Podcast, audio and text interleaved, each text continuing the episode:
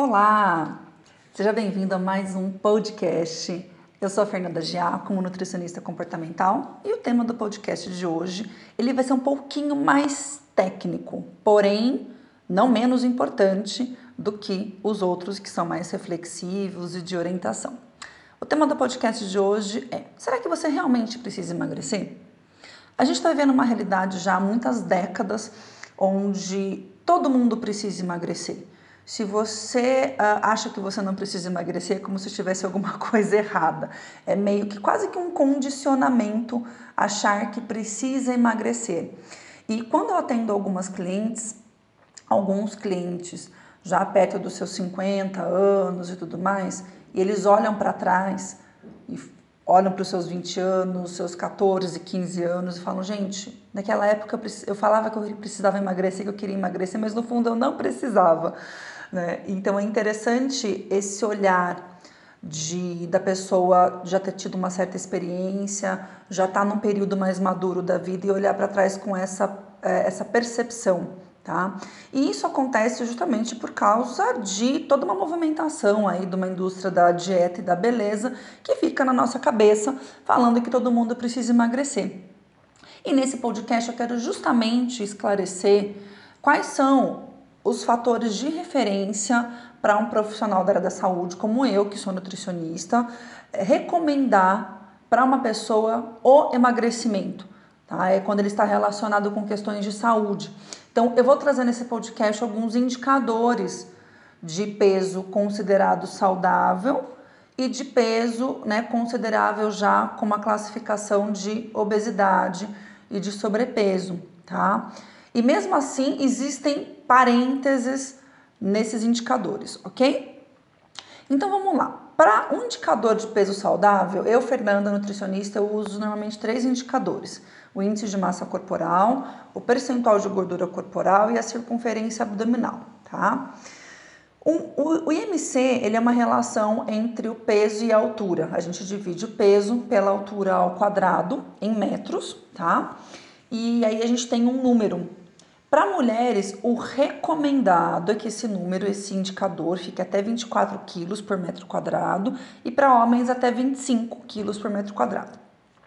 O percentual de gordura a gente avalia através de alguns exames específicos. Aqui no meu consultório eu uso um exame que chama bioimpedância, mas também é possível utilizar o compasso para verificar as dobrinhas, tá? O recomendado é que para mulheres seja até 25% de gordura e para homens até 20% de gordura. E a circunferência abdominal é medida em centímetros com a fita métrica.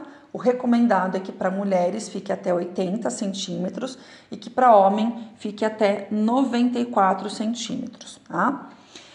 Como indicador de obesidade, que já entra numa classificação que pode promover riscos para a saúde da, dos indivíduos, quais são os indicadores de obesidade? O IMC, tanto para homens quanto para mulheres, acima de 30 quilos por metro quadrado, já é um indicador de obesidade. Percentual de gordura, acima de 28% para mulheres e acima de 25% para homens, também é considerado obesidade. E a circunferência abdominal, para mulheres acima de 88 centímetros e para homens acima de 102. Já é considerado obesidade. Agora, Fernando, o que, que ficou nesse meio? Né? Você falou do que é considerado saudável e da obesidade. E no meio termo aí? É o que a gente considera sobrepeso, tá? Então, o sobrepeso é um, vamos dizer assim, a gente deve ter um olhar de monitoramento para pessoas que estão em sobrepeso, tá? Então, esses indicadores que eu falei para vocês, eles já têm uma recomendação para redução de peso, principalmente se também tem alterações em exames de sangue, de glicemia, insulina, colesterol, triglicérides, de gordura no fígado, se já está tendo alguma dificuldade de mobilidade, dores na coluna, problema no joelho, problema no pé.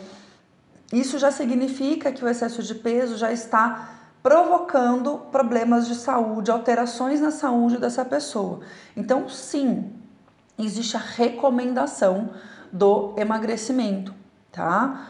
Fora isso, pessoas que estão no peso considerado adequado, saudável, tá? O adequado não estou falando aqui, gente, de padrão estético, pelo amor de Deus. Eu estou falando relacionados com relacionado com indicador de saúde, tá bom? Então, dentro desses indicadores saudáveis, não existe justificativa clínica para a pessoa emagrecer. Aí sim, se ela quiser perder peso, vai ser por uma questão estética, por uma questão de desejo pessoal, né? Enfim. Mas por saúde não tem necessidade, tá? Aí tem gente que chega para mim também e fala: Poxa, Fernanda, mas eu sei que eu olho no espelho, eu, eu peso na balança, eu sei que eu não não estou acima do peso, mas tem algumas gordurinhas aqui, eu me sinto, eu sinto que tem dobras, né? Eu sinto que parece que eu, eu peso mais do que eu aparento é bem provável que você esteja com peso adequado, mas um percentual de gordura alto. Tá? E isso tem relação com estilo de vida, né? Sedentarismo, alimentação. E geralmente a pessoa que tem essa característica, ela não precisa perder peso, o que ela precisa fazer é modificar a composição corporal dela, fazendo exercícios específicos, fazendo correções na alimentação, né, tanto qualitativas quanto quantitativas, tá? Então, esse é o parâmetro. Aí, sobre os parênteses que eu queria colocar para vocês aqui. O que, que acontece?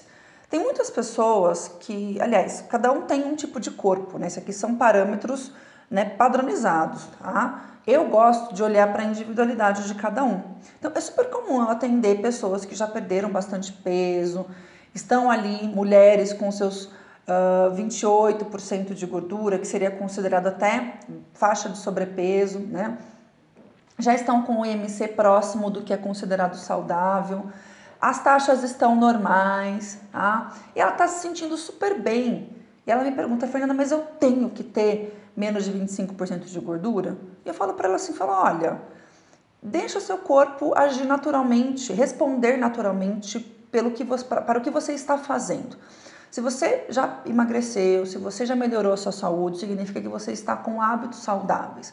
Tá? Pode ser que com o tempo ele chegue nesse percentual, mas pode ser que não, que por causa da estrutura de corpo, idade, uma série de coisas, ele não chegue nesse percentual. Mas o importante é que você esteja bem nos outros parâmetros. Né? A mobilidade está boa, né? tá dormindo bem, tá com vitalidade, tá se sentindo disposto, tá tudo bem? Então tá tudo bem, né? Não precisa, tipo, nossa, mas eu preciso chegar nos 25. Não, gente. Então é legal ter esse olhar flexível e individual para cada um, porque cada corpo é um corpo, cada pessoa tem a sua história, né? E eu acho super importante respeitar isso na hora que a gente vai fazer uma conduta nutricional, tá bom? Espero que vocês tenham gostado desse podcast. Se você gostou, compartilha com alguém que está precisando ouvir isso, tá? E aproveita também e me siga nas minhas outras redes sociais. Tem o Instagram, o YouTube, o meu site que tem um blog super legal dentro que é atualizado toda semana. E você vai me encontrar nas minhas redes como Fernanda Giacomo. Em todas as redes está Fernanda Giacomo. E eu espero de coração que você tenha gostado e a gente se vê no próximo podcast. Beijão, tchau, tchau.